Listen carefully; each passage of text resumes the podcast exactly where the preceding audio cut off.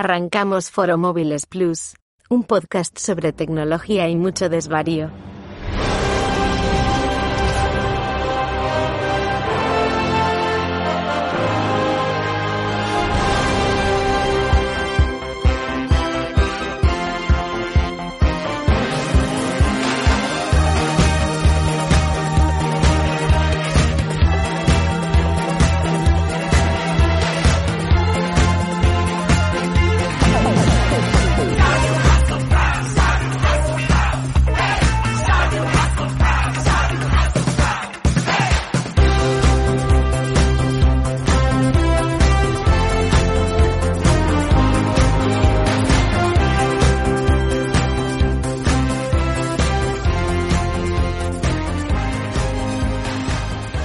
Bienvenidos a Foro Móviles Plus. Estamos en la edición número 14 de la primera temporada. Nadie daba un duro porque llegáramos a la 14. Yo, de hecho, creo que eso lo dijimos en el 5. O sea que yo, yo estoy, soy el más sorprendido de aquí de que llevemos 14 ediciones grabadas. Y eh, está por ahí Fernando Álvarez del Valle, arroba Álvarez del Valle en Twitter. ¿Qué pasa, Fer? Buenos días, tío. Muy buenos días. ¿Qué tal? Aquí, por el barro, como siempre. Aquí, por el barro, por el barro. Uy, uy, uy. Ya empezamos con referencias a cosas offline y aquí la gente se pierde. Y buenos días, Iván Linares, arroba Ifsu. ¿Qué Muy pasa? buenos días. Yo lo que me gustaría saber es aquí las temporadas, ¿cómo las contamos? Porque llevamos 14 de una temporada, pero ¿hasta cuándo es una temporada? Yo el otro día lo pensé, ¿eh? Cuando estuve subiendo el 13 a, a iVoox, que le- le- la parte de redes sociales tienes que poner, que es una cosa que yo no sabía que eso influía. Tienes que poner el número de temporada y el número de capítulos porque hay algunas aplicaciones, por lo visto, que ordenan en función de lo que tú pongas ahí. Y, y dije, ¿y la temporada 2 aquí cuándo va a empezar? Porque significa que tendremos que hacer una pausa de un mes o, o un mes y medio sin grabar para reempezar o cómo va a ser Eh, eso. no- no- no sé cómo lo vamos a No- plantear. Normalmente eso se hace en verano. Eh, me refiero incluso a los podcasts. ¿eh? La gente descansa Sí, uno- sí. un rato, un mes, dos meses, tres meses, no más. Y vuelve en septiembre eh, el inicio de curso, en fin, vosotros después de las vacaciones de verano. Y ahí arranca normalmente la segunda temporada. Dicho eso, la primera y única temporada de Foro Móviles tuvo 101 capítulos. Ahí lo dejo. Por eso te digo, es que como es una cosa muy subgéneri, eh, creo que, si no recuerdo mal, puede ser que empezáramos el, el Foro Móviles Plus con el iPhone. Puede ser, por octubre, por ahí. posible? Sí. Bueno, eh, Bueno, la si- periodicidad no está si mal. O sea que llevamos siete meses, más o menos, semana arriba, semana abajo. ¿eh? Sí. Pues si queréis hacemos eso, si queréis cortamos un par de mesecitos antes del iPhone, nos damos un, un poquito de tranquilidad y volvemos otra vez con el iPhone y ya Si, está. si algún Parecería oyente tiene algún comentario, que lo, que lo diga. Claro, que alguien nos lo diga. Porque si no, también se me puede remolinar la cabeza, me meto en el feed, me cargo todo lo que significa temporada 1 y ya toma por saco. y aquí empezamos a numerar y, y, fu- y punto. Cuando vayamos por el 60, pues, pues- pues llegaremos al 60. Hombre, yo diría que no vamos a llegar a temporada 60. 1 de 10 años, por ejemplo. Ostras, eso, eso mola mucho. Claro. Eso mola mucho. Eso es una cosa que a mí me peta La, mucho la cabeza. la temporada 3 en el con- geriátrico, yo lo veo. ¿eh? Sí, cuando, cuando yo descubrí que las series iban por temporadas, porque aquí el príncipe de Bel Air lo echaban todos los putos días. Y un día lo vi en internet y ponía Príncipe de Bel Air temporada 4. Dije, ¿temporada 4?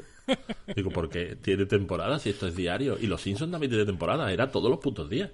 Y resulta que no, en Estados Unidos era uno a la semana y aquí los echaban a cholón. Así repetían como repetían, claro. Si es que... Ay, los americanos enseñándonos cosas. Bueno, el que no va a repetir más va a ser LG, ¿no? Esa es ahí, ahí está, ahí está Qué la bien introducción. Qué Esto es bien, una tío, transición qué- y qué no bien. las que hace- Joder, esto, es, esto ya es de pro, ¿eh? Eso es de muy pro. Esto es una Eso es- transición el y que- no las que hace Nolan. Joder, el que no es pro, el que no es pro es LG, ¿eh? Que ha descubierto de repente, ha descubierto de repente cómo se actualizan los teléfonos móviles ahora que ha cerrado, que es una cosa que me parece Sí, magnífica. sí, dice, no. ¿Sabes? Ahora, ahora que cierro, ahora Os tres damos años. tres años y los, los últimos de LG, si no me equivoco, aún andan con Android 10. Que dices, bueno, Sí, vale. sí. Claro, porque serán tres años de 10 temporadas, como, como hará LG. Y ya está. A tomar por saco. Te, te sacará Android 11 en 2024 y te dirá, ahí tienes tus tres años. Y ya está. A tomar por culo. Se lo tomarán con tiempo. Porque los del equipo de móvil de LG ahora los asignarán a otros sitios, ¿no? Entonces ahora se irán a lavadoras, a teles. Sí, pero bueno, que no, te Porque actualice la, la lavadora te da echarán a la calle. Digo yo, vamos.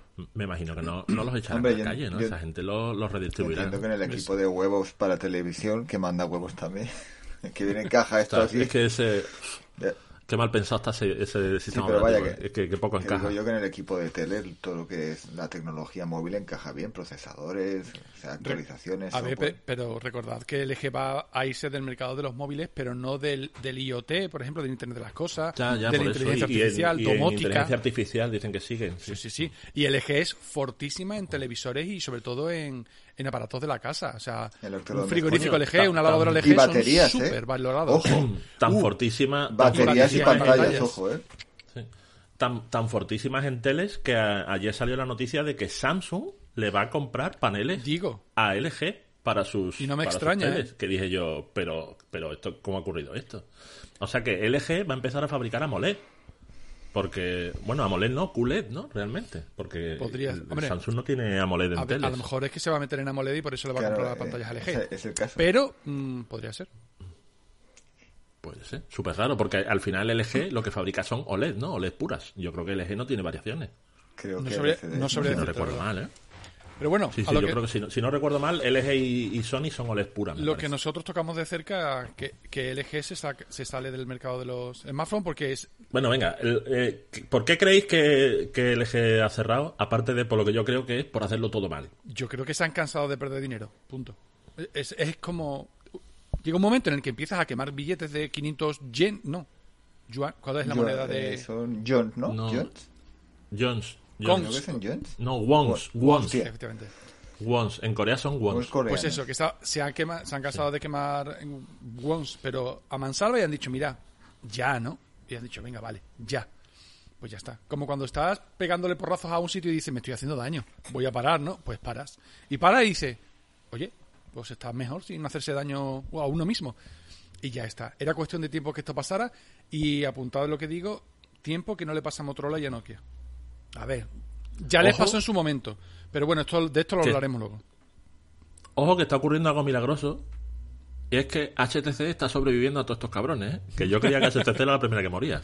Y dicen que va a sacar un Wi-Fi dentro de tres meses. Y dije, ostras. de, ta- O sea, ha muerto LG antes que de todas HTC. maneras, lo de HTC es un poco trampa porque sí que es verdad que sigue haciendo móviles, pero básicamente bajo su marca. No los hace ellos, sino ha licenciado la marca.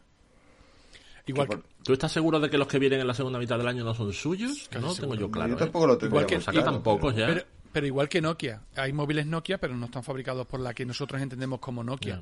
Es Sí, HMD sí, pero- Global, que bueno, ahí está. Pero bueno, Nokia, o sea, HMD Global, la división de Nokia la sigue llevando Finlandia. O sea, que es cierto que no fabrican ellos, porque fabrica, si no me equivoco, es Pegatron, no. Ay, ¿Cuál es el otro ¿Fosco? que está, está detrás de HMD Global? Vaya, otro de los fabricantes chinos, o sea, bestiales a nivel de componentes. Pero vaya, lo que es la división de, digamos, de, creo que de diseño y de desarrollo y de marketing sigue estando en Finlandia, que es la parte de Nokia, que hay que Sí, distinguir pero- de Nokia Redes, que Nokia Redes sí que va como un tiro. Sí, Sí, bueno, en su, en su día se separaron, ¿no? O sea, que ya, Sí. ya no tienen nada que ver la una con la otra más allá de la marca. Lo mismo que pasó con Ericsson y Sony Ericsson en su momento también, que estaban tenían una asociación y luego ya no, etcétera. Pero básicamente LG ha dicho no podemos competir con los chinos ni con Samsung y, y ya está. Y Apple. No creo que a Samsung le acabe pasando lo mismo, porque Samsung tiene un músculo mucho más grande. Pero claro, mm, Samsung ahora mismo es uno de los mayores del mundo, pero LG no era un fabricante menor, no era un BQ del mundo, ¿eh? era el tercer fabricante del mundo. Y Xiaomi está muy, muy potente. Incluso ahora en la gama alta, ya una vez que te acostumbras a que los móviles de Xiaomi no siempre son móviles baratos, los hay caros, pero bueno, pueden ser buenos. Y el LG ya no puede competir ahí. Y otra cosa, eh, la, que, la siguiente va a ser Sony. Y, y Sony hace sus cosas y su historia, pero a no ser que no se canse de quemar dinero, yo no sé. Bueno, ¿Vosotros lo veis? ¿Tú crees, ¿Tú crees realmente que Sony va a chapar? Yo no lo tengo nada La, claro. la división de móviles, me refiero, por supuesto. Sí, sí, sí, pero que yo creo que yo que el- me parece que fue hace un par de años o por ahí que empezaron con números negros otra vez, porque han encontrado el equilibrio en plan, vale, no vamos a vender millonadas en teléfonos, pero no perdemos pasta. Y como tienen ahí el negocio de los sensores de cámara, que eso es una burrada, aunque ya el otro día salió que Samsung les ha cogido el, el terrenillo, ¿eh? Que, Pero Sony, ¿por qué sobrevive? Que Porque, en Japón es una marca super tocha. Es como decir, Panasonic hace móviles. Cierto. Toshiba hace móviles. Vale. Pero para Japón y dos mercados más mal contados. ¿Que Sony se quede así? Podría ser. Mm, No lo sé. Pero incluso así, no lo veo yo sacando beneficio a largo plazo. Aunque es que en el tema de los móviles, sacar beneficio del hardware, ah, salvo Apple y mínimamente Samsung, están la gente intratable. Ahora, que si, si, eres capaz de crear un ecosistema para sacar dinero a través de otras cosas, como por ejemplo hace Xiaomi con, con el software en China, pues entonces sí. Entonces, sí, yo, creo que la división de Sony de, teléfonos se ha especializado cada vez más en cierto tipo de teléfonos, sobre todo profesional. Ahí está, por ejemplo, el Xperia Pro, que se dirige o sea, particularmente a, empresas de, de audiovisuales, televisiones y tal, porque es un teléfono que se adapta a las cámaras y tal. Y ah, bueno, en las últimas comunicaciones de, a, los inversores, Sony comunica beneficios en su división de móviles. Así que yo, yo creo que mientras tenga una división ahí a la que dedicar parte del esfuerzo, parte de la tecnología y sobre todo digo yo que a, experimentar con los sensores, porque al fin y al cabo, si ellos fabrican sensores, que menos que ellos también para probarlo, ¿no? Aunque luego realmente no se sacarles todo el jugo. Pero yo creo que como banco de pruebas para parte de los componentes de la marca, yo creo que puede servir. Y mientras le siga dando dinero, aunque sea poco. Hay una cosa que está haciendo Sony también ahora mucho, que empezó en su día, que parecía una locura lo de Huawei con los RIB. Ah, sí. Y es que me parece que ya lleva dos o tres modelos personalizados, ¿no? Me parece que el último de Oppo también era exclusivo de Oppo, ¿no? El de Oppo no, el de OnePlus. El de OnePlus, el de OnePlus. Sí, lo es. Era exclusivo, sí. O sea, que es una salida también que está cogiendo en plan, y bueno, pues ya no montamos todos la misma puñetera cámara, sino que, vale, el fabricante es el mismo, pero el sensor lo hago como yo lo necesito. A ver, o sea, que es otra salida. Eh, dicho esto, la personalización del sensor de OnePlus es que en vez de grabar o hacer fotos con profundidad de color de 10 bits, es de 12 bits en el RAW. O sea, que el 99,9999% de la gente ni se va a dar cuenta pero aún así es una no Pero no deja de ser... Eso es. Eso es lo que te iba a decir, no deja de ser... Puede primer no es algo tan radical como lo que hizo de cambiar la matriz de color eh, Huawei, hecho, que qué pena Huawei. hecho de menos eso, ¿eh? Qué pena. Y Sony, no sé si y que nadie con Huawei. y nadie la ha hecho, tío. Yo creo que flipante a, lo mejor tiene la, exclusividad con Huawei durante X años y por eso no. A ver, que Huawei sigue haciendo móviles. ¿eh? Que el P50 va a salir en la matriz la matriz RIB no creo que eso se pueda patentar, ¿no? O sea, que entiendo que tú cambias la matriz de un, sensor y a tomar por saco, porque esos sensores existen hace un montón de años. No lo sé, no lo sé, pero vamos, que esa Salvo que haya algo en el software, salvo que haya algo muy concreto en el software, porque dicen que hace falta mucho más procesamiento para... Ah, sí, para, equilibrar los colores amarillos. Mm. Sí. Es verdad. Y puede ser que a lo mejor sea eso, pero, que, pero qué pena, tío. Qué pena porque me gustaba mucho el camino que estaba tomando. Pero, eh, pero también es verdad que aunque el eje ya no es lo que era, ha tenido móviles míticos. Hay un par de... Mm. Bueno, hay artículos los hemos escrito todos, pero hay un par de vídeos, uno de Marqués Brownlee y sobre todo uno de Michael Fisher de Mr. Mobile en, YouTube, que hacen un repaso de lo que ha supuesto el eje en cuanto a innovación y fueron el primero con un móvil de doble cámara, el primero con un móvil con doble núcleo, el primero con un móvil de cuatro núcleos, el primero con una pantalla que se despertaba con doble toque, el primero con una pantalla QHD, el primero con una parte trasera. se ha hecho, se ha hecho como, un montón de cosas bien. Wow, con gran no olvidemos, los grandes angulares también, en meter ahí, de los primeros en meter doble cámara con gran angular y bien hecha, porque yo siempre he sido... Y la doble cámara frontal de los V, yo siempre, era una maravilla. siempre he defendido el eje, siempre me ha parecido una marca y la verdad es que me da una lástima tremenda que, que se vaya, pero es cierto que últimamente no, o sea, han perdido el norte, no han sabido conectar con el público. Yo, fíjate, yo, yo creía que había tenido muchos menos LG y el otro día estuve haciendo cuentas y que yo recuerde directo, directo, directo, he tenido cinco, ¿eh? O sea, que, ¿Pero contando los ¿eh? Nexus? Sí, sí. Ah, contando el Nexus 4, Nexus 5, el LG G2, que no lo tuve yo, lo tuvo mi madre, pero se lo compré yo. ¿El G4? Más el G3, que sí fue mío, y el G4 que lo tuvo Marga. Que de hecho el G4, con la además se fue importado de Italia con la trasera de cuero, porque aquí no vendía la, la trasera de cuero roja. Y lo recuerdo con cariño, tío, a pesar de que el 3 y el 4 eran profundamente fallidos. O sea, tenían, tenían muchísimos problemas. No sé, yo un año con el, el, LG G3. El resto no, el resto no eso iba a decir. Y yo, eso sí, una cosa que puedo decir es que a mí, yo la muerte súbita, yo nunca he tenido un LG de muerte súbita. Pero ha habido mucha gente que los ha tenido. O sea que, es cierto. O sea que el LG ha dejado de vender por algo. Y es porque empezó a acumular problemas, acumular problemas. No te creas, ¿eh? y, y el otro día lo comentaba que llegó el G6, que era muy bueno, el LG G6 era muy buen teléfono, pero creo que ya dio igual. Eh, era, llegó cuando ya la marca daba igual, ya LG móviles daba igual. Entonces ya... El punto de inflexión ahí yo creo que fue el G5, ¿no? Porque el LG tiraba muy fuerte. El G5 apostaba mucho y resulta que al, venir, ¿no? El G5 fue el de los módulos.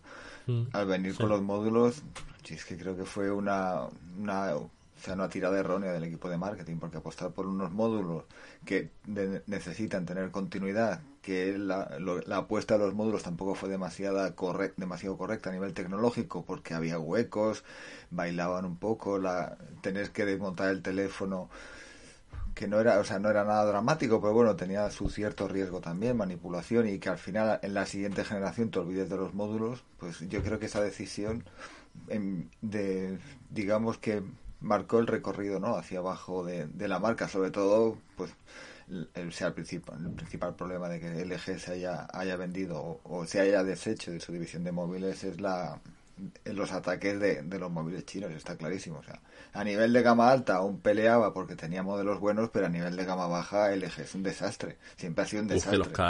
Es, que los K pero no, solo de gama baja de gama media también ¿eh? Gama media tampoco eran una barbaridad los K me van a dar pie para salirnos del eje porque los voy a comparar, porque los K eran una mierda, y entonces los voy a comparar con las últimas seis mierdas que ha presentado Nokia, porque Nokia ha decidido que, que las mierdas las va a presentar en bloques de seis. Em, hablando de la situación del eje y demás, em, Motorola y Nokia, ¿os parece que van a durar, que no van a durar? ¿Cómo está la cosa ahí? Porque yo las veo súper desaparecidas. Motorola y Nokia eh, ya no fabrican como fabricaban hace 10 años, y las dos son marcas míticas. Pero bueno, ahora Motorola está integrada en Lenovo, si no me equivoco. y curiosamente, el móvil que más me ha llamado la atención de los últimos años de Lenovo es el Legion Dual Phone 2, un móvil gaming. Porque los Motorola, he probado algunos y no están mal, ojo, ¿eh? No quiero decir que, que Motorola vaya mal porque el G9 Plus, por ejemplo, le hace la competencia en algunas cosas a, a móviles como el Poco X3, que no es poco decir y no es una broma. Eh, bueno, no es una broma porque tú lo quieres, porque está muy eh, pero, pero es verdad que Motorola ya no tiene el marketing. Yo creo que es una cuestión de inversión. El eje llegó a un punto en el que creo que dejó de invertir en marketing. Eh, Nokia, los móviles, tampoco se ve mucha inversión. ¿Y qué pasa? Que Xiaomi cada vez invierte más. Oppo parece que la cartera es un pozo sin fondo. Y, e incluso Vivo, que es de los pocos móviles, de marca de móviles chinos que no estaba invirtiendo una barbaridad, le ha dado por patrocinar, si no me equivoco, la Eurocopa de, fútbol, es como, venga, a la bestia. Pues ahí sí se puede dar a conocer. Y eso es cuando dices lo de cuando dices lo de Oppo, eh, yo creo que lo he contado yo alguna vez aquí. Cuando estuvimos en China con Honor, que yo me bajé de ese avión y entramos en el aeropuerto y miraras donde miraras había un puto cartel de Oppo que fue cuando, porque nosotros ya aquí conocíamos el Fine, me parece que fue el Fine 5, ¿no? El primero que se vendió en Europa. Oppo era en plan, sí, es una marca china que vende allí, e intentó saltar a Europa, pero no le salió y se volvió. Y cuando llegamos allí dijimos, ya, pero ¿qué pasa aquí? pero un, un, cartel del tamaño de media, medio edificio como el de la Porta con el Bernabéu, con Cristiano Ronaldo allí con un Oppo que dijimos todos, pero, pero esta gente cuánto dinero tiene. No, no, o sea, es que Oppo es un monstruo. No, totalmente. Y además se meten en patrocinio, ahora está con la Madrid Fashion Week y, demás. Y Oppo básicamente quiere ser eh, un rival de Samsung y de Apple. El resto, entre comillas, les da igual. ¿Qué pasa? Que sus móviles son un poco más caros de la media, pero bueno, pues apuestan por el diseño y no son malos móviles. Sí, sí que es verdad que no van a pelearse por precio. Para eso tienen a, Realme y, otras marcas, ¿no? Que son las que se pelean con Xiaomi y demás. Pero al final es que. ¿Creéis que Xiaomi no compite al nivel de precios con los demás por la inversión en marketing? Que Xiaomi Porque evidentemente si te gastas si te gastas un 30% de tu presupuesto en publicidad, eso lo tiene que pagar alguien y al final lo paga el que compra el móvil. Lo de Xiaomi es, raro porque yo no sé cómo se verá Todavía me acuerdo de, la anécdota de, Iván con la abuela en el, en el metro, creo que era en Barcelona. Sí, sí.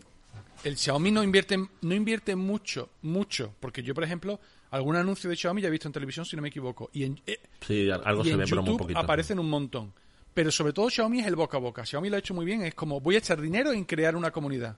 A base de mantener ajustados los precios y de crear móviles que, bueno, son buenos, no son perfectos y el software deja que desea algunas veces, tema de publicidad y demás. Pero a la gente se le da igual si te ahorro 50 pavos. Y los móviles al final cumplen. Muy bien, además. Por lo tanto, pues. Ahora, que consigan dar el salto a la gama alta ya con móviles que no son plegables ni de, mil euros, tipo Mi 11 Ultra, no lo sé, ¿vale? Pero en el rango de los 400-500 euros, sin ser gama alta, lo están haciendo muy bien. Luego hablaremos del Mi, Mi 11 Ultra, ¿no? No, el Mi 11 Elite, creo que es.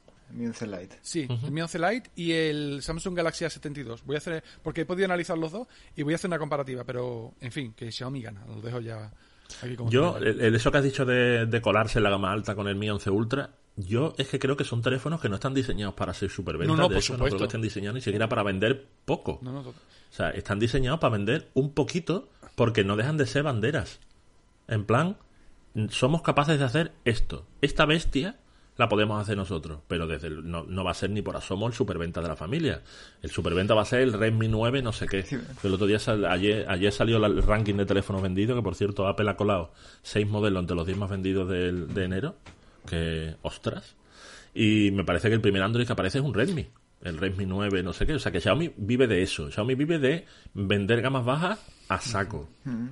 Y después te saco el, el típico coche súper deportivo de cromo, de no sé qué, que corra 700, pero es para ponerlo en la exposición. Y después yo vendo coches utilitarios. Pues yo creo que el Mi 11 Ultra es eso. Eh, eh, Es un... Mira, pero, pero venga por los no otros. deja de ser la misma estrategia que antes hablábamos de Sony con los Xperia. Yo ha- hago unos pocos, los vendo más o menos bien, pero sigo teniendo margen. O sea, en la gama, en la gama media, gama baja, Xiaomi ve- vende muchísimo, pero tiene muy poco margen de beneficio porque el coste con, en referencia a la venta pues está muy equilibrado. Sin embargo, en el Mi 11 Ultra o en el plegable tiene un margen de venta mucho más alto porque el marketing y lo que es la sensación de marca le permite vender más caro y ese margen pues más o menos le costea ese tipo de ese tipo de teléfono, ese tipo de desarrollo. Es verdad que no vas a vender demasiado de esos teléfonos, pero bueno, como tienes un margen algo más grande, te compensa ese beneficio. Y aparte es lo que decís, ¿no? Porque si a mí lo que consigue con eso es marca, mira, nosotros no solamente podemos vender teléfonos a 200 euros muy buenos,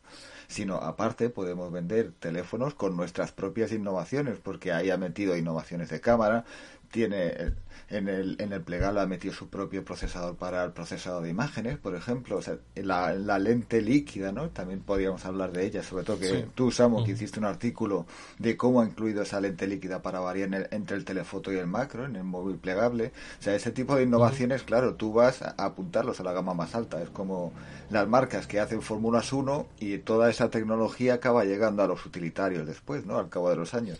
Xiaomi hace más o menos eso. A mí lo que me hace gracia, de, por ejemplo, de la lente líquida es que yo llevo escuchando hablar de que la lente líquida va a venir a los teléfonos móviles, sin exagerarte, seis años, siete años. Se escuchaba en su día que Samsung... Es el grafeno de la ¿cuánto óptica. dinero, Sí, ¿cuánto dinero puede tener Samsung, tío? Pues se decía que Samsung estaba investigando en el laboratorio suyo, tal, no sé, no sé cuánto, y llega y te lo planta Xiaomi. Y dices tú, ostras, ¿cómo ha cambiado la cosa? O sea, hace unos años las superinnovaciones llegaban de la mano de Apple y de Samsung. Y ahora te viene Oppo y te casca un- una periscópica que te meas encima, te viene Xiaomi y te mete la lente líquida, te mete el procesador dedicado, ahora se están poniendo a investigar chip 5G, Oppo, Xiaomi y demás, y dices tú, ostras, es que, es que a lo mejor ahora sí que está cambiando en serio el mercado. O sea que ahora sí que realmente el pulso se ve más del lado de Y China no, que de los y demás. no solo eso, mira el gimbal de, de Vivo, que yo lo he dicho, es, una de las cosas que me llama la atención. Pero es que Xiaomi, el tema de los móviles, yo creo que va a ser como su estandarte para que la gente los conozca. Y luego, yo no sé lo que ganará Xiaomi vendiendo mochilas, vendiendo toallas y vendiendo dispositivos del hogar mucho más baratos. Pero es que, como parece que no O es sea, suficiente, la, la, Mi- la Mi Band. También. O sea, ¿cuántos, ¿cuántos millones de Mi Band tienen que haber colado ya? Pero es que ahora dice que se va a meter en el tema de los coches eléctricos. Y es como, hola. Entonces, ¿qué pasa? Pues yo creo que contra eso, marcas como Nokia o Motorola, siendo Lenovo también un, un grande de los, de los ordenadores y demás, va a tener difícil competir. Porque está Apple ganando dinero y el resto, entre comillas, bueno, salvo Samsung quizá, eh, usando su estrategia para, para otros negocios. Yo lo que no veo es una marca que solo viva de móviles y sea capaz de ganar dinero con eso a largo plazo. No, actualmente no. Incluso Apple está virando a servicios. Apple, que se lleva el 80% de los beneficios. in- Bueno, en, mundiales. en principio ahora mismo podemos decir que OnePlus sí es solo móvil, ahora mismo. Bueno, no, ahora se ha metido bueno, en y reloj, la tele pero- también, y, y tiene mochilas. Ah, es verdad, ostras, no he caído las teles. Sí, sí, calla, calla. No, no, me- no he caído las teles, sí. Pensaba que era 100% móvil, nada, nada. Pues no he sí, dicho nada. puede- podemos enlazar con el tema relojes también si, si quiere. Pero vamos, oh, Sí, el- ¿alguien ha tocado el OnePlus Watch o qué pasa? Yo no. lo estoy, Nadie, todo, todo lo hemos lo visto de lejos. enseñando a cámara. Ah, es que el- tu cámara está congelada Ah. desde hace como 20 minutos. Ah, vale. O sea que- Qué bien.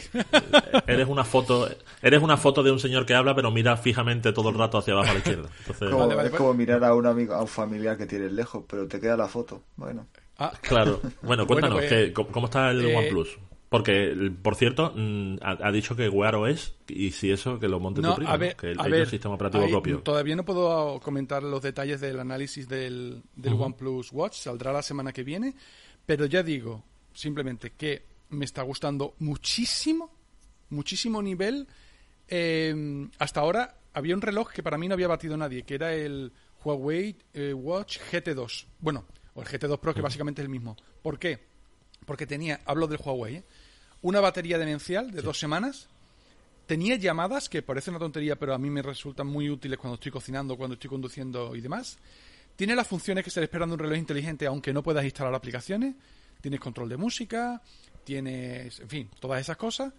Pero se queda corto en, co- en cosas como, por ejemplo, responder un WhatsApp o responder un, un, un Telegram, cosas así.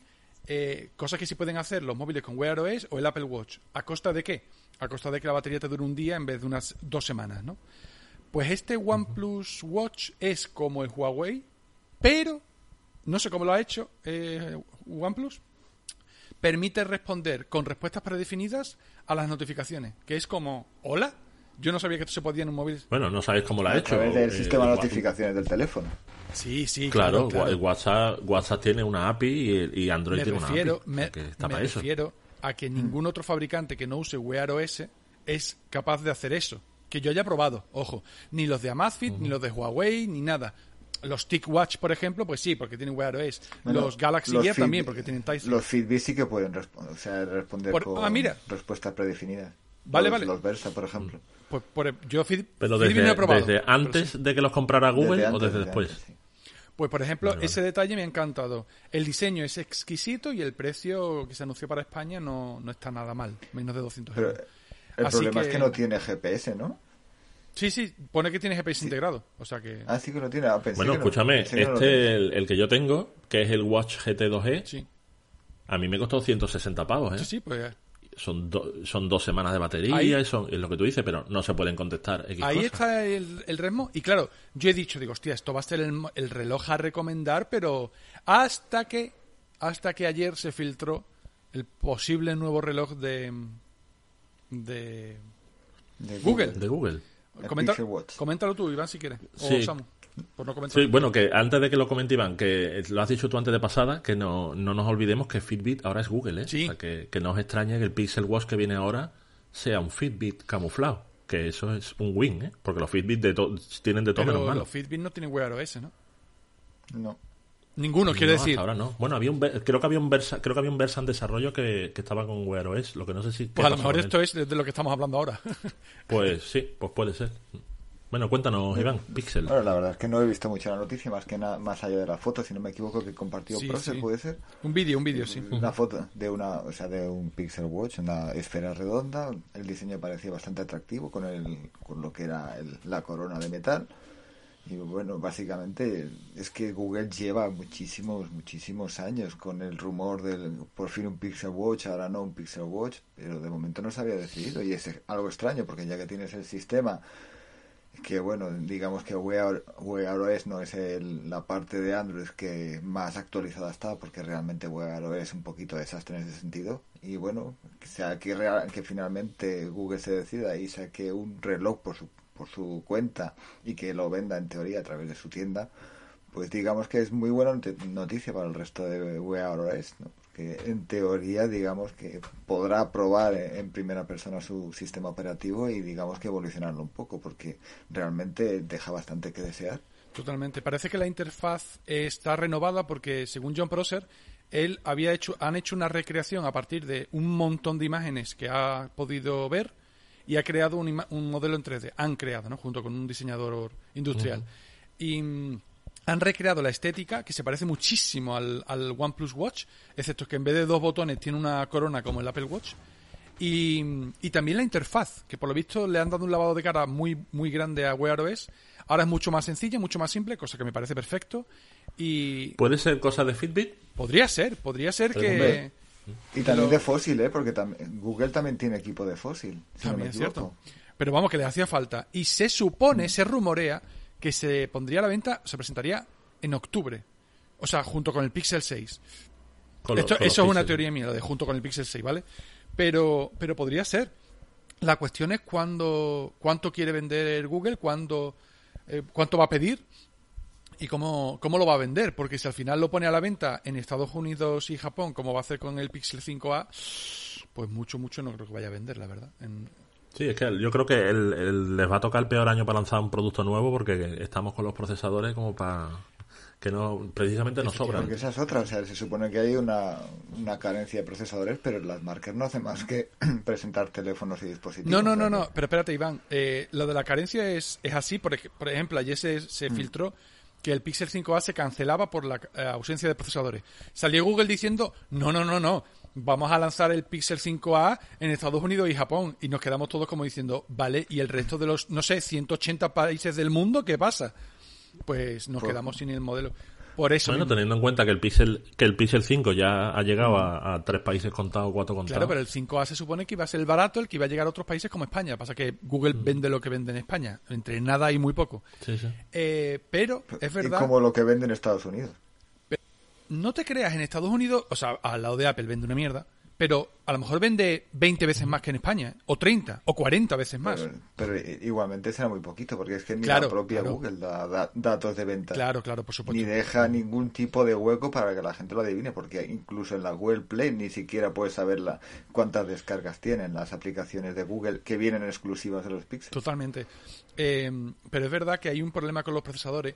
No sé si os habéis dado cuenta. Yo me, yo me, al principio me extrañaba, digo, esto, hay algo que se me está escapando.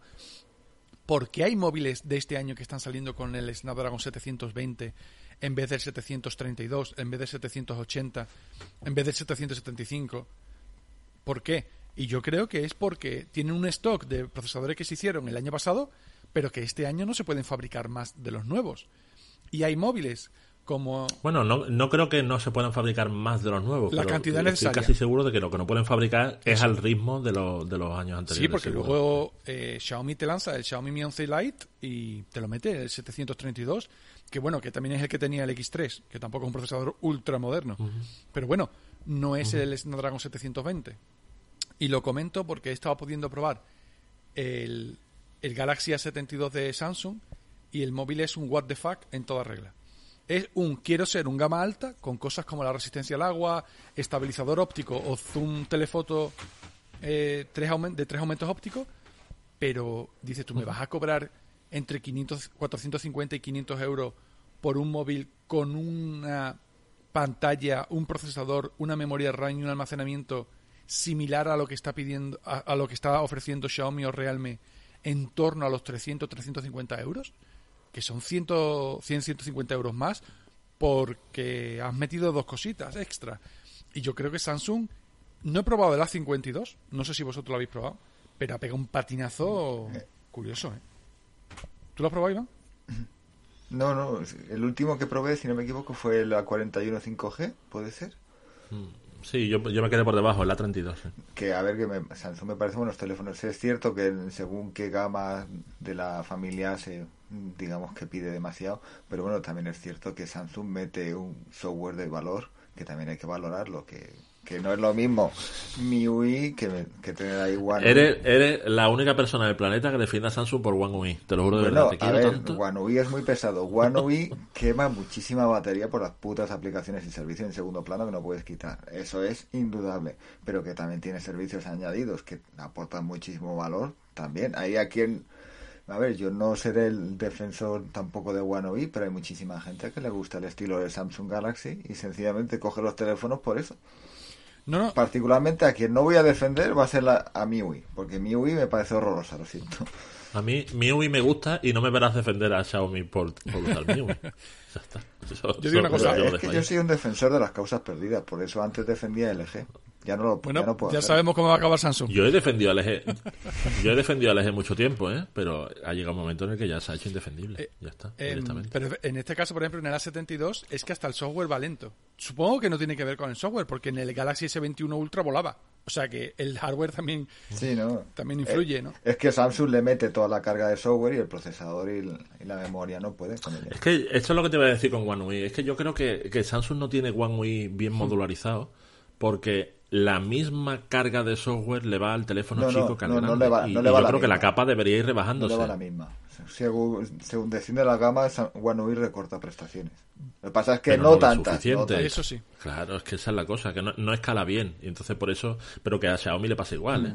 Xiaomi con, con MIUI le pasa igual. No es, no es igual MIUI en un Mi 9 o en un Mi 10 o en un Mi 11 que en un Redmi barato. Pero- porque no, Pero, porque no un, pero recortan un bien. Redmi barato de 200 euros, tú puedes decir, bueno, mm, no va todo lo fluido que me gustaría, ¿vale? Un Redmi literalmente Pero de vale 199 euros, no de 509 euros. Tú coges un móvil de Xiaomi de 500 euros y dime si no va fluido. Pues claro que va fluido. El, eh, bueno, no- Claro, eh, pero es que el problema es que tienes el espejo ahí de Android que te dice, bueno, mira cómo va Android de los píxeles, pero es que coges Por ejemplo. un... Volvemos a Nokia. Coges un Nokia de 150 pavos y cómo va el sistema. El sistema Muy va bien. como un cañón, porque Android One va muy bien. Sí, sí. Pero nadie hace lo que hace Google como lo hace Google. Y, y deberían, ¿eh? Deberían. Porque Xiaomi se beneficiaría muchísimo de que MIUI fuera muy suelto en las gamas bajas. Y no va. Eh, Pero es que mi, MIUI, o sea, mi, o sea, Xiaomi tiene una baza muy importante de MIUI porque MIUI recupera dinero con la publicidad. totalmente. Mm, mm. Que probablemente sea una de las principales eh, causantes de que vaya lento. Y de que los móviles cuesten bara- y de que los móviles cuesten lo que cuesten. Que, que tampoco son los más baratos. sí, sí. Porque ahí está Realme que, que le está echando la pata por encima a Xiaomi en tema de precios. Pero, Sí, pero Real, Realme está un poquillo perdido. Lleva, lleva unos lanzamientos un poquitín perdidilla. O Xiaomi ha Ah, recuperado es lo, el pulso, es lo segundo. puede ser. ¿eh? el Realme, por ejemplo, el Realme 8 Pro no es mal móvil, pero al lado de un Redmi Note 10 es como, "Neh, no. O- No. O, o el X3 Pro, o el Poco X3 Pro, Por- es que por, por 199 euros dices, hostia, es que no, no puedo O sea, yo el otro recomendar día otra no me cosa. compré- Sí, yo el otro día no me compré un F3 porque no sé por qué no me lo compré, ¿eh? pero estuve estuvo en la bandeja de Pero Amazon el F3 metido. ¿eh? yo lo veo como un, no- no pedazo de móvil siempre que no vayas a darle valor a la cámara. Entien- entendedme. Para un F3 casi que un X3, porque no es lo mismo, pero hombre, el X3 Pro, el X3 Pro quería decir, evidentemente. No es lo mismo, pero también cuesta 150 euros menos. Pero Marga, por ejemplo, tiene Marga usa el Mi 9, que tiene una autonomía lamentable, y probablemente, porque los vídeos que ella, que ella hace, que es en clase y demás, y por ahí, probablemente ella se beneficiaría de saltar un- a un F3. Pero también a un, X, a un Muy X3 probablemente. Pro. Porque con que, nada más que con que le multiplique la batería por un 50%, que dicen que no, que es prácticamente Sí, el pero que, que te digo que para qué va a pagar 350 si puede pagar 200, ¿no? A ver, puede gastarse lo que le dé la gana. Sí, sí, totalmente, totalmente cierto. Totalmente cierto. Em, ¿Qué más temilla había por ahí? No sé. ¿Se me escapa algo?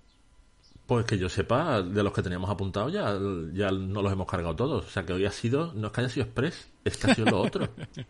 O sea, no- Nos lo hemos pulido a toda una Podemos velocidad. hablar también, que antes ha mencionado Fernando de pasado, el Lenovo Phone Duel 2. Sí, es verdad, el, super. último sí. super móvil gaming que se ha presentado del Lenovo, que parece ser que es un poquito frágil, porque lo, Eso te iba a decir, lo están friendo por ahí. le hizo una prueba de, de las, o sea, la típica prueba que hace el de resistencia de poner los dedos, intentar doblarlo y parece que se fragmenta justo por, más o menos por el, el tercio central del teléfono, que es justamente donde han colocado las antenas eh, en Sí. el cuerpo de aluminio y bueno, no parece que sea muy resistente, pero bueno, aparte de ahí que más, más que nada yo no veo a nadie intentar doblando su teléfono. Pero no lo ves intentando doblarlo, pero, Pero si te sientas el- típico teléfono, eso es, típico teléfono que te metes en el bolsillo y cuando te des cuenta lo has doblado. Eh, lo, lo- lo- lo y que pasa... a lo mejor es que Lenovo, a lo mejor es que Lenovo se cree que ha descubierto la super refrigeración, en plan, si en vez del móvil lo hacemos de aluminio, lo hacemos de cartón, esto no se calienta, pero con los móviles Pero hay de una cartón ventaja, pasa que un móvil de doblan, ¿sabes? 240 gramos, 6,9 pulgadas y una cuarta de diagonal no te cabe en el bolsillo. Así que esa es la- ese es el truco para que no se rompa en el bolsillo. Con- Y luego- jugado, con eso Y luego hay otra cosa también a mencionar, que es un móvil súper potente, tiene una buena pantalla, procesador y todo lo que tú quieras, y cuesta 599 euros. Eh, Sí, totalmente. cierto. ¿599? Me parece que era más. ¿No era ¿eh? 599? Creo que 599 es el Nubia Red Magic 6, que empieza en Sí, no, 599. el, el Nubia Red Magic, sí, que aparte lo estaba analizando yo, es un pedazo de teléfono. Si queréis una buena recomendación de teléfono potente y gaming, el Red Magic es. Ayer, pub- ayer publiqué yo, pues mira, no hemos hablado de eso. Ayer pu- publiqué yo el análisis y me ha sorprendido para bien. ¿Qué pa- no sé si estarás de acuerdo conmigo, Iván. ¿Qué pasa? Que el software es para llorar. Para llorar en plan. Sí, sí, el software está muy... Pero también es, también es verdad que Red Magic, o sea, Nubia ZT por detrás está actualizándolo. O sea, mientras yo lo tuve más o menos dos semanas de análisis, se actualizó tres o cuatro veces, fue mejorando la optimización con cada actualización. Sí. Yo creo que es básicamente es cuestión de, de cuando llega la gente que todavía no se está distribuyendo. Ya empezó, si no me equivoco, el viernes. Pero bueno, cuando llegue yo creo que mejo- mejorará bastante. O sea, el software ha ido mejorando sobre todo el del Red Magic cin- el 6, 6, sí, del Red Magic 6 que probé y analicé yo. El mayor problema que encontré es el consumo en segundo plano, que es muy alto. Y sobre todo que cuando metes los 165 hercios de tasa de refresco y pones a jugar a co- a Genshin Impact con lo máximo, aparte de que el móvil se calienta, cosa lógica, pues la batería también se ve, pero bueno. Pues yo lo probé y. la- Y- y eso sí, Mira, son, que- son 800 pavos, ¿eh? Por Ah, cierto. pues entonces- Comprobado ya. entonces me- Con 12 y 256. Claro, pero entonces que, me, me- me como mis palabras. no, pero es que la base del, del Legion no es la base del Red Magic ni la base del ROG Phone, ¿eh? No, que, no. que tiene más. Es como el medio de los Sí, dos. tiene mucho más. Eh, Mm. Sí, son 12 y Pero una 256 por 800. Y hay uno superior de 16 con 512 y por había 1000 una versión de 18 también por ahí. Lo que pasa es que a lo mejor no llega a España. Eh, una cosa que, que Sí, me he enterado, que no yo no he probado ningún Legion de Lenovo, pero por lo visto, cuando tú estás configurándolo, te da la opción de elegir entre la estética ultra agresiva, gaming, neón, LED, rojo, hardcore y Android puro. Y dices tú, ostras, qué bien. Y eso también lo hace Asus, que me parece perfecto. Un móvil gaming que puede ser hortera, pero no te obliga a ser hortera. Pero sin embargo, Nubia, no, Sí, no, te obliga, no te, te obliga. Se, fil- se filtró que, que Vivo iba a hacer eso también, ¿no? Me parece, ¿no? Que Vivo, que había por ahí algún esquema filtrado de que te iba a ofrecer desconectar la... Eh, Lo que eso- no sé si a lo mejor es para los equos. Ah, vale, puede ser. O en China, porque en, en no Europa es que directamente no te da opción a ser hortera. Tienes su capa Mm. Sí, sí, Fantouch pero- que es Android stock y punto. Bueno, con modificaciones. Sí, pero es que cuando, cuando hablamos de los Sí, sí, gaming y demás, que, que Vivo también, también tiene otra marca en China, que Pero no la ha traído Europa, que, ¿no? Que no sé exactamente por qué lo llamó así, pero porque es un nombre de mierda. Y todavía no los ha sacado de allí, pero que son los gaming suyos y que, que, que es cuestión de tiempo que desembarquen fuera de China. O sea que, pero cuestión de tiempo es cuestión de tiempo, que veremos a ver si en 2021 no aterrizan Pues ya. me encantaría porque Porque me extraña que no los haya sacado el otro todavía día de le allí. vi el análisis del Legion a, a Marqués Blowley y él decía que era una bestia parda y que va muy bien y tal. Dice, pero todavía dice, no sé si hay gente que se compraría este móvil porque juegue mucho en el móvil. Y yo pensando, yo, yo si tuviera una buena cámara, yo no me compro un móvil gaming porque las cámaras son mejorables. El ROG Phone 3, por ejemplo, tiene una muy buena cámara para ser un móvil gaming. Pero al lado de otras cosas, pues no. Pero todavía no hay nadie que haya sacado un móvil gaming con muy buena cámara. Supongo que porque el 99% de los jugadores de móviles, o sea, de juegos móviles, en móviles gaming, se la pela la cámara muy fuerte. Muy, muy, muy, muy Y fuerte. es que Claro, nota- cómprate, cómprate un ROG Phone y después te compras un Pixel 4. No, es que de todas maneras un móvil gamer es básicamente potencia, que no es solo eso, que luego hay otras cosas, evidentemente, que es lo que realmente dan carisma a un móvil gaming, pero si quieres un, o sea, un móvil para jugar a la máxima potencia y una buena cámara, te compras un gama premium, por ejemplo. Sí, Es verdad que tener los gatillos, por ejemplo, configurables del Red Magic o los ocho gatillos que mete el Legion Phone Duel Sí. 2, pues aumentan muchísimo las prestaciones del juego. Pero bueno, no deja, o sea, para jugar a la mayor parte de juegos móviles, un teléfono más o menos normal, un gama premium te sirve. Totalmente, totalmente. Pero, por ejemplo, tú lo has dicho, hay aspectos como la batería o el sonido o el hecho de poder pasar la carga directamente desde el cargador al procesador sin pasar por la batería para no dañarla. Esas son las cosas que si tú juegas mucho, cuando digo mucho es dos horas al día. Hay el cargador enchufado directamente. Luego, por ejemplo, que no tenga carga inalámbrica a mí me jode mucho. Pero supongo que llegará un punto en el que será posible, pero todavía no. Pero bueno, ahí No tiene carga inalámbrica, pero tiene carga muy Sí, rápida. sí, sí, muy rápido. Bueno, igual que el año pasado. Tampoco hay tantas diferencias con el Legion original, ¿eh?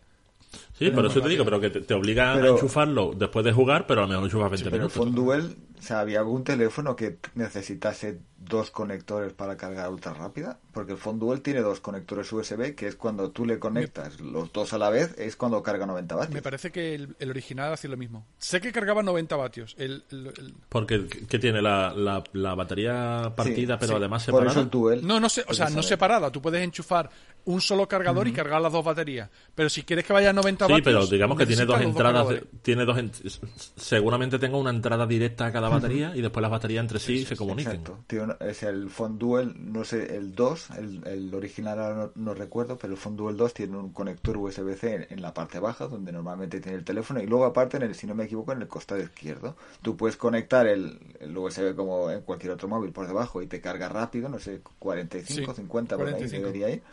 Y cuando tú le conectas los dos conectores al Phone Duel 2 es cuando, conec- cuando carga a 90 vatios. Si no me equivoco, está en un cuarto de hora, al 100% o 20 minutos, una Sí. cosita así.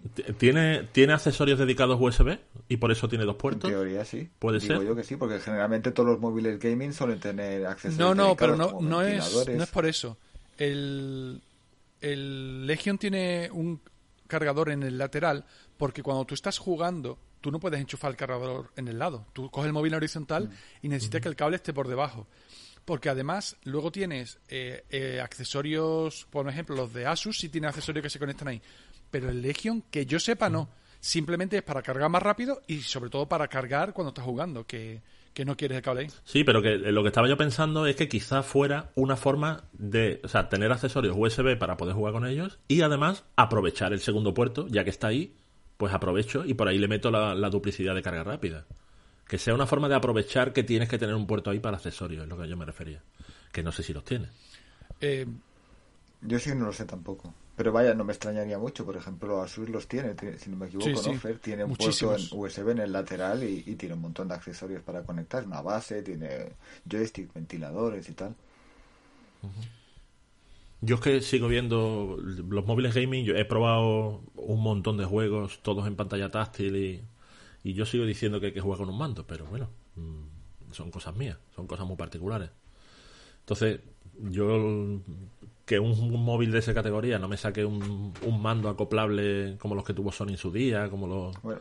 No sé, me, me resulta raro. generalmente, no sé, o sea, hay móviles gaming que tienen sus propios mandos acoplables. Y Ya, si ya, no, por eso, tienes, por, por eso. ejemplo, un mando, si alguien está buscando un mando de los típicos que se extienden y se, monte- se monta el móvil de- en el centro, el Razer Kishi Ujú. es una Es recomendación. lo que te voy a decir, que con es, los es el ojos que todo el mundo dice ¿eh? que es mejor. Buenísimo.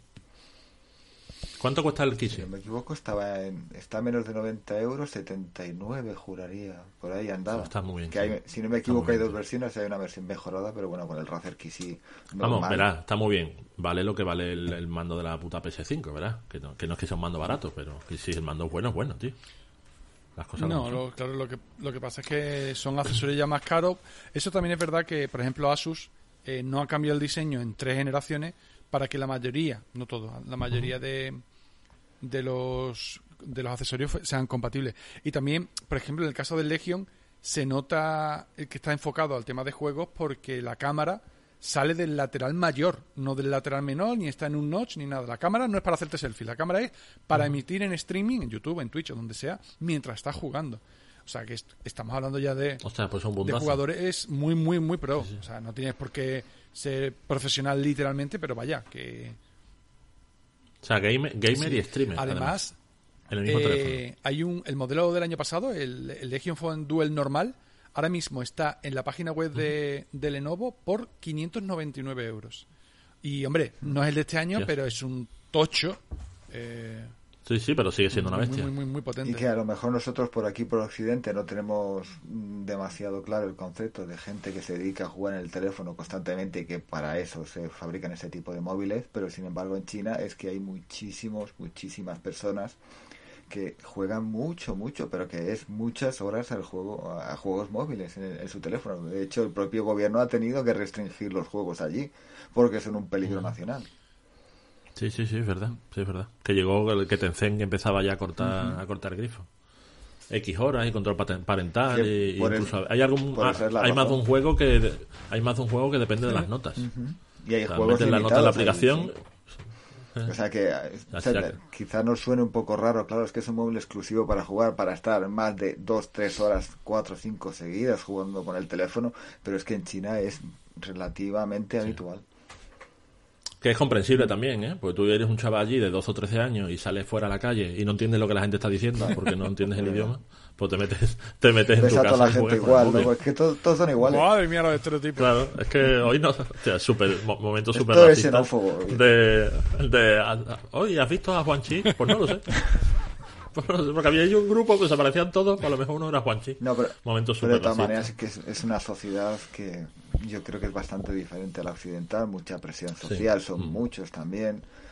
Sí, Japón sobre diferente, se cuesta hacer relaciones sociales, son bastante fríos y claro, pues digo yo que esa, esa tendencia a alejarse de los demás también les implica, ¿no? Encerrarse más en uno mismo y tiene más tendencia pues a sufrir este tipo de adicciones a los juegos o no sé si adicción realmente, pero sí más. Bueno, eso te voy a decir. A lo mejor no se llega, a lo mejor no se llega a la adicción, mm. pero es otra forma de vivir los juegos allí distinta a la del resto del mundo. O sea, no, no, es cuestión de ser xenófobos o que son diferentes, sencillamente de hecho, no, no, olvidemos, no olvidemos que las super imágenes estas de, de mega salas de juegos con 700 opciones y un montón de neones, eso es Japón y para de contar. Mm. O sea, que es que es, que, que por cierto que en Japón también están en capa caída los los grandes recreativos, porque empiezan a cerrar también las cadenas. Eh, pero, pero ¿por qué? ¿Por tema de COVID? Entiendo que por tema de que, si no me equivoco, la última noticia que leí fue porque porque ya no había gente. ya están está cayendo la afluencia, no sé si directamente por el COVID o porque hay un cambio generacional, no lo sé. Pero parece que en Japón están cerrando las grandes cadenas de... de que Japón tiene un problema con, con, la, con el envejecimiento de la población pero claro, es que el segundo es, España en cuanto al problema del envejecimiento de la población a nivel mundial. ¿eh? Así que, que lo que vaya pasando allí podemos ir tomando nota, porque es lo que va a pasar aquí. Pero es que en Japón siempre ha habido mucha tendencia, o sea, mucha apetencia por los recreativos, ese tipo de juegos donde la gente se reúne presencialmente. Y no solamente los recreativos, sino también por los, típicos pachincos, que son muy populares allí, la, la bola que va cayendo. allí es social, es que sí, es social, social, totalmente. Directamente social. Em, ya no es ir a jugar, ya es ir con todos mis amigos allí a echar medianoche allí jugando. ¿Qué tenemos? ¿Un pepinillo? ¿Una rata? Ambos. Dice que es científico. ¿Dónde está? Parece que usa la ventilación y los tubos del correo para moverse. Ha acumulado material de oficina, creemos que para hacer armamento. Pero mire lo que ha hecho en el entresuelo. Ha pasado una botella de la basura al cubo de reciclado. Sea lo que sea esa cosa, nos da lecciones. Tenemos 34 guardias y no podemos con un pepilillo. 32 guardias. Ha matado a dos. Estás escuchando Foro Móviles Plus, y que sea lo que Dios quiera.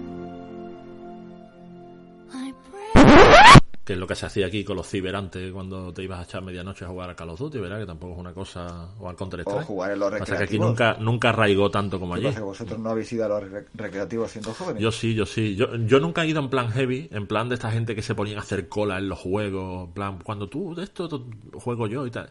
Nunca tan heavy, pero yo a recreativos sí he ido. Yo, no sé cuántas pagas, no sé cuántas pagas de chicos yo no sé cuántas pagas de chicos ha comido el Street Fighter 2, pero, pero que se ha comido unas pocas, te lo firmo ya. Era, era una, eran, eran, palabras mayores. Pues mira, es que yo nunca. Y el Metal Slug, tío. El Metal Slug. Tío. ¿Que no te gustó el Street Fighter? Punisher. Yo le daba sobre todo al Punisher. Has dicho. Yo estuve detrás de una SNK, tío, detrás de una Neo Geo. Pero, claro, tenía, tenía, la edad que tenía, tenía la edad que tenía. Y, Padre millonario. Claro, efectivamente. Si la Neo Geo fuera de esta época, es probable que le hubiera, hubiera pinchado una Neo Geo. Pero claro, de chico. A ver, pero lo mismo el equivalente a la Neo Geo ahora te costaría, no sé, 4.000 euros. Bueno, a lo mejor no, pero 2.000. No, pasa que seguramente la Neo, Geo, la Neo Geo ahora, pues a lo mejor costaría 800. En plan, las demás son más baratas, pero no mucho más baratas. No, 800 nada. una Mega Drive. ha dicho una Mega Drive. 4.000, que, o sea que los No, no, que va. La Neo Geo en su momento era, era inasumible para una familia. No, no. Claro, pero era, era, inasumible porque prácticamente eran todas de importación. Y los cartuchos flipas, ¿eh? Los cartuchos A ver, que lo mismo los 4.000 euros me he colado, pero yo recuerdo que era como el equivalente a un sueldo. Y ahora mismo por un sueldo medio en España de 1.900 euros. En España, no es... Pero que las 2000 Mega, las Mega Drive y demás tampoco eran baratas, ¿eh? Pasa que evidentemente no, era la burrada ver, pero Geo, las pero las Mega consolas Drive no eran eran baratas. las caras de lo normal. Luego estaban la- las NES o la Master System que eran más baratas. Pero la Super Nintendo y la Mega Drive luego había- eran asequibles Y luego estaba el- Ostras, hablando, hab- hablando de Master System, por cierto, están reboteando el Alex Kidd, que lo para- sepáis. pero para jugar en qué? ¿En, en móvil? No que me he sé- puesto nervioso. No sé dónde va a venir. No sé si viene a PS4, no sé si viene a móvil, no sé si dónde viene, pero el- se me pasó el otro día un tweet por delante y en 2021 viene un Alex Kidd que dije, ostras, Dios mío. El juego que me enseñó a jugar a piedra, papel o tijera vuelve, Dios mío. y hay un, Qué maravilla. un, un Last of Us en desarrollo para, para PS5. Sí, Wow. sí. Pero el- dicen que es el primero otra vez. ¿eh? Sí, Ah, el, el remake, sí. Sí, sí, sí. Un remake. Sí, sí, otra vez, O sea, otra vez de- remasterizado. Es que se- y, me, y me- escucha, y me lo van a volver a Bajísimo, por vender. ¿eh? Pero es que Bueno, Es que eso si- si sacaran- Yo estoy sacaran- esperando a ver si hacen el remaster del 2 para volver a hacérmelo otra vez. El 2 tiene ya mejoras para PS5, ¿eh? Oye. lo que no es un remaster. Ah, sí, sí, lo que no es un Oye. remaster. Hostia, pues a No lo es un remaster, pero... Sí, tiene un, tiene un, par- creo que tiene un parchecito para Bueno, me lo PS5, pillo, igual ¿no? que el, el Horizon. Oye, voy a enlazar la con A la, con la última parte del podcast de recomendaciones o comentarios y demás de serie. Sí, porque no, porque no estábamos ya No. metidos en ella, ¿no? Por ejemplo. Bueno, estábamos en videojuegos. Eh, no, Llevamos que 5 os iba minutos hablando de videojuegos. eh, la peli que se está se está haciendo una peli de Last of o de no no de Uncharted, de Uncharted, perdón. De pero... Sí, con- sí, la de, Tom la de Holland. Eh, se, se supone que va a salir este año porque es que estoy súper desconectado de lanzamientos en cine. El, el rodaje acabó como hace 4 o 5 Ah, o sea, que meses. están en postproducción. Vale. entonces ahora estará en postpro, ahora estará en, en postpro, pero es que ahora dependerá de las ventanas de los cines, porque eso es de Warner, si no re- si no me equivoco, Entonces- porque es, es Sony Warner, me parece que es Warner, eh, eh, no sé si es coproducción, no, no sé exactamente qué es lo que están haciendo. O sea que eh, probablemente acabe en algún momento HBO. en, en HBO Max. Si es Sony acabará en Netflix, porque ya han firmado un acuerdo. Y, y en teoría es en 2021, pero como se está retrasando todo por tema de Sí, pero que, yo lo que quiero saber si se retrasa porque los cines están como están, ok. Pero si es que se va a estrenar dentro de dos años. No, no, lo que eh. se ha, sí, no, se ha, se ha retrasado mucho el rodaje.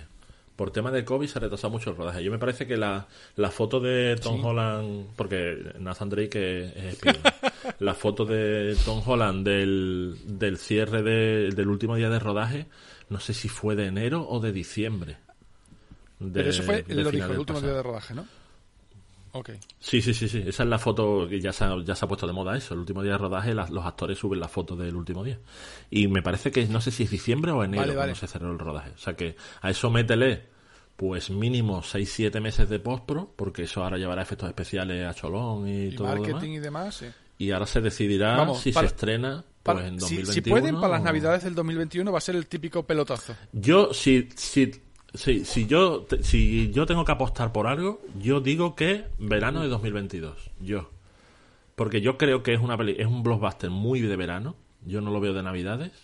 Un charte es muy de todos los chavales al cine con vacaciones, a Cholón y los padres con vacaciones. Y yo creo que a verano de este año no llegan. No, hombre, no. Tengo la sensación. Pero eso es una apuesta muy Vale. personal mía. Eh, y, y que, ¿Cómo ves a Tom Holland de Nathan? Yo lo veo bien, tío. Lo veo bien porque porque el- el- la última vez que me hice, el- lo tengo muy fresco, el, el, El Uncharted, el Uncharted 3. Al 3. El, el Uncharted 3 tiene el trocito, porque el Uncharted 2, o sea, el Uncharted 4, que tiene la parte del orfanato, de pequeño y demás, mm, ahí se parece un poquito menos, ¿vale? Porque cambiaron el modelo un poco. Pero la parte del Uncharted 3, en el que él recuerda cuando conoce a Sully, en el tema del robo en Colombia, en el museo y demás, ahí se da mucho aire a Tom Holland. Entonces, mm, un, un Nathan Drake de veintipocos años me pega, me pega. El que no me termina de encajar es el, ¿Quién es? el Sully, tío. Es el, ¿Quién es Sully? es- Espérate. Espérate, te lo voy a decir porque es que ahora mismo eh, dudo entre dos. Y, entiendo que lo que, y ahora mismo que no lo que están no buscando aquí Sony decir. y Warner es crear el, el, el Indiana... Mark Wahlberg. Hostia. ¿Quién? ¿Mark, Mark Wahlberg? Mark Wahlberg. Correcto. Con, bigot, con bigotón Ay, y pelo gris. Bueno, a ver, a ver. Bueno, yo, yo, Sí. yo después Y de ver a, a uf. Matthew McConaughey haciendo un montón de cosas, yo ya me lo creo todo. O sea, no digo que no a nada.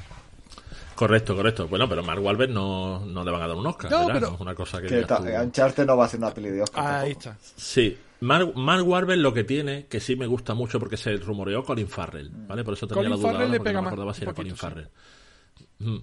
Pero Mark Wahlberg tiene mucha vis cómica Eso y es eso sí eso puede encajar. Claro que Eso tiene sí que dar- puede encajar. Le- se, se mueve mejor en papeles de comedia porque Sully es- Ah, sí, está sí, todo el día sí, de cachondeo. No, no, pues es verdad. Eh, eso- pero entiendo que lo que están buscando aquí es el crear la saga de Indiana Jones del siglo XXI, ¿no? Sí, sí, Que por huele, cierto, hay, quinto Indiana Jones también. Sí, va a salir por lo visto Phyllis. Bryce Dallas Ho- no, Phyllis Dallas Howard, la de Mira, Sí. voy a aportar un dato que teníamos las dudas de no sé si llega, pues sí llega. Eh, Uncharted está previsto para el 8 de julio Espérate, ¿de 2021? en Francia. Wow. O sea que parece ser que sí llegan, según está aquí, marcado. Pues nada, a Sin ver si va al embargo, cine. A ver. debajo pone eh, eh, la ficha de la ficha de Wikipedia es, es un batido de esto de hecho todo lo que me sobra en el frigorífico, porque pone 8 de julio del 2021 estreno y el año de la película pone 2022. Entonces, vale. No, yo creo que, se- que sería la idea original. para que no puedan decir que Sería no la idea original en julio y no la han cambiado, pero que no, que se va a retrasar porque es imposible. Y menos en Francia. Puede Me ser. dices en si Israel o en Estados Unidos, sí, pero en Francia, ¿cómo están? Ni de coña, vamos. A ver si no están confinados En otra vez. Francia, luego, Es que, es que vamos más allá, o sea, es que si lo van a estrenar en julio, es que, es que todavía no hay ni tráiler. Mira, el, el- la película ha terminado de grabarse y la fecha de estreno está prevista para febrero del 2022. Qué fecha más rara. Pues es el, la fecha más rara del planeta. Y efectivamente es Sony Pictures, ¿eh? No pues es- entonces no es irá, como tú dices, a verano, seguro. O sea, que esa va a Netflix de cabeza. Pues mira, genial. Em, si se estrena el 22, pues a los Pero es tres que- meses está en Netflix. Me extraña un huevo que Yo no estrenen en febrero. a, a- un blockbuster que parece verano, verano, salvo que estén evitando superhéroes en verano, ¿eh? que puede Yo no he jugado a Uncharted, pero me, me- por lo poco que, que he visto, y te he visto jugar a ti también, Samu, y demás, y, y lo- los gameplays y demás, y las conversaciones, Tom Holland es como que pega mucho. Y ojo, Tom Holland no es solo Spider-Man. Yo he visto alguna... Hay una película dramática, El Diablo sobre Ruedas, creo que se llama, en Netflix. Uf, no, el, el diablo toda, el, el, diablo, en todas, partes. O algo así. O el diablo todo el tiempo. Eh, o el diablo todo el tiempo. Devil all the time. Y, y el, el Sí, él el hace diablo un muy buen papel, es un papel súper duro y súper dramático. Y, oye, mm, sale del paso, ¿eh? Es que es buen Sí, actor. muy ¿eh? buen actor, Tom sí, Holland. sí, es, es buen actor. No, es otro que a lo mejor no es Robert De Niro, ¿verdad? Bueno, no es Robert De Niro de joven, Oh, pues Robert De. Niro ahora. Yo es que creo que Robert De Niro siempre el mismo papel ahora, ¿no? Sí, sí, ahora está en plan, ahora está en modo Bruce Willis, en el que, porque Bruce Willis está en modo de, ¿tienes un millón de dólares? Sí, pues voy a tu película tres días. En esos tres días grabo todo lo que me pidas, pero a los tres días me voy y me pagas mi millón de dólares. Y entonces así está, que saca 10 películas al año y, y solo se le conoce a él, porque ya está. Y entonces Robert De Niro está un poquito así, en modo Bruce Willis, en plan, pues ya hago todo lo que me ofrezcan, que no sé cuánto dinero tiene que tener ya Robert Bueno, De Niro, pero bueno, A lo mo- tal ya podía como parar. trabajan, lo mismo, o sea, o gastan, lo mismo tampoco tiene mucho ahorrado. Pero bueno, eh, aparte, Bueno, está en, en edad de vacuna de Pfizer. eh, sí, bueno, déjate, no, va- no vamos a entrar con las vacunas porque, uff, la que se está liando. Eh, os quiero hacer una recomendación. Vacunados, ¿eh? que lo dice hasta lo dice hasta José Coronado, ¿eh? que puede ser padre Eh, de la mitad de los eh, españoles. ¿Qué? José Coronado, ¿no? Sí. Eh, os quiero hacer una recomendación que lo mismo ya la habéis visto la serie, ¿eh? que yo la descubrí el otro día, que me dio por verla, después de que Android TV me la recomendara todo el puto día. Con perdón. Digo, venga, que se llama una serie nueva eh, que se llama sí, ¿cómo lo Perdidos. sabes? Hostia, yo no he visto Perdidos. hostia, Fuera, fuera de aquí. Hostias, pues, No, la de, o sea, la pues, dejé a en serio, en serio, la dejé a medias, es verdad. en serio, en serio, me- me- merece la pena No, no, verla, aunque solo sea ver, que yo la he- he visto. yo la he pero visto- Tengo a- porque me he comido más de un spoiler con el famoso oso ese. A mí, a mí me gusta, Eh, a mí el final me me he visto gusta. tres bueno, veces. Eso es, eso es debate para otro ¿Habéis día. visto New Amsterdam? No, Vale. No. Es una serie que no es nueva, va por la tercera temporada y yo estoy empezando a ver la primera.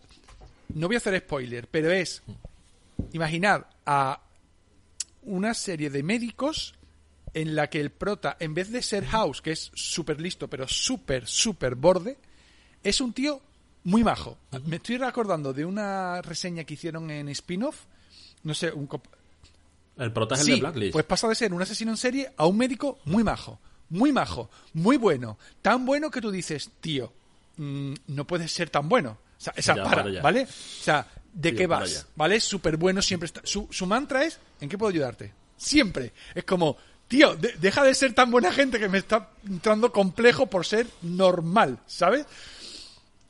el azúcar y tú todo el rato mirándote la insulina, Eh, por eh, favor. la serie es muy optimista y choca mucho porque yo recuerdo a final de los años 80, 90, incluso principios de los 2000, la serie era, la serie y las películas eran súper blancas. Siempre ganaba el bueno, todo acababa bien y tal. Y de pronto se pegó un giro, ¿no? En el que podía morir un protagonista. Juego de Tronos fue el culmen de eso, ¿vale? Es como, me la pela todo. Aquí puede pasar lo que sea, como en la realidad. Y de pronto, Tampoco he visto Juego de Bueno, Tronos. bueno, pues no voy a decir nada tampoco. ¿No? Madre mía, madre Hostias. mía, Iván. Pues otra. Te vamos otra a encerrar que en un zulo y vamos a ponerte Ahí- en bucle la serie de los últimos 20 Sí. años. yo- no puedo ver series, no me da Tronos, tiempo. Perdidos me gustó el final y Juego de Tronos no me gustó. Hombre, es que el Juego de. Tronos eh, está ahí. está, bueno, ahí. el caso, que es una Lo serie que de buena que es la- de- el protagonista acaba siendo predecible, pero incluso así la ves porque te da buen rollo. Es como, quiero pensar Porque que hay mola. gente así en el mundo porque soy feliz. Ya está. ¿Vale? Y ya está. Te salta una lagrimilla de vez en cuando porque el prota es muy- lo he dicho que es muy majo ya. es que me encantó la crítica que hicieron en, en spin-off de. Fernando Simón. Eh, muy majo, muy majo. O sea, que es como Superstore, ¿no? No, no, no, Digamos, no, no. ¿no? Superstore es. Porque Escucha, Superstore le pasan cosas no, no, chungas, pero, pero le, le quieres es tanto muy a todos. ácida lado de New Amsterdam, pero muy ácida. Hostia. Sí, sí, sí, sí. Eh, hay gente que es, es que, no sé, luego hay personajes, el médico super mayor, el psicólogo que es un poquito hippie, pero también muy buena gente. Sí, están todos los, Sí, todos los pero da clichés del igual, mundo porque son, son todos muy buena gente. Y tú, y tú quieres que todo les salga bien, ¿vale? Y cuando algo le sale mal, te cabreas, porque es como, no se lo merece. Pero, pero, y luego la serie, digo, no es gran cosa. me la apunto, me la apunto. en- ¿Dónde ah, está? Pues está en Netflix y en Amazon Prime Video. O sea, la podéis ver donde queráis. Y Vale. no es gran cosa la serie, Vale, vale. pero a Marga, por ejemplo, creo que le puede gustar un montón. Es una serie de médicos, pero no es House. No es como a ver qué se me ocurre de meter aquí un diagnóstico super... No, no, no, no. No es Anatomía de Grey. A ver, hay algún ramalazo de líos entre personajes yo qué sé, pero el 0 por, yo qué sé, el 1% de lo que hay en Anat- Anatomía de Grey es un culebrón ambientado en un hospital. No es el caso. Esto es, vamos a levantar el ánimo a la gente en un momento en el que el rollo hospital y médicos da mal rollo. No porque los médicos hayan hecho nada malo, al contrario, sino por la situación de la pandemia. Pero de pronto tú dices, coño, qué buen sabor de boca me ha dejado la película. Es como una serie, a mí me recuerda a las películas de Pixar, que te pueden emocionar, pero te dejan un buen rollo al final que tú dices, mira qué bien. Y oye, eso nunca sobra, creo yo. Pues mira, pues me la apunto. Me la apunto porque no, la tenía ni yo- siquiera en el radar, ¿no? O sea, que no, era una de esas que decía, sé que existe, esquivando. pero no la voy a ver. Y cuando la empieza dice, "Mm, mola, mola, mola. No sé si vosotros habéis visto al- algo por ahí Mola, de mola, películas mola, o series para recomendar. No. No, yo es que eh, novedades así es que ahora mismo no estoy viendo, porque es que me estoy volviendo a ver eh, Battlestar Ah, Galáctica, que ya lo dije la última vez, bueno. que voy por la segunda temporada, y, y estamos volviendo a ver desde cero Lucifer, porque como ya han estrenado la quinta, mm, queríamos volver otra vez a retomarla, porque como se ha nos hemos Ay. pasado un montón de tiempo sin verla hasta que la han estrenado. Y es que no. Y en el aire está volver a ver Fringe, porque el, al quiropráctico de, le recomendamos Fringe, la está empezando a ver, nos hace preguntas, yo miro la lista de capítulos de Fringe y empiezo, uy, uy, uy, uy, el que te viene, uy, uy, el último que has visto, uy, el no sé qué, porque este tiene relación, uy, no te quiero contar nada. Y entonces ahora necesito ver Fringe por. Ojalá, parece que hici- es ojalá hicieran un reboot Es de posible. Fringe y mira que no es mala serie.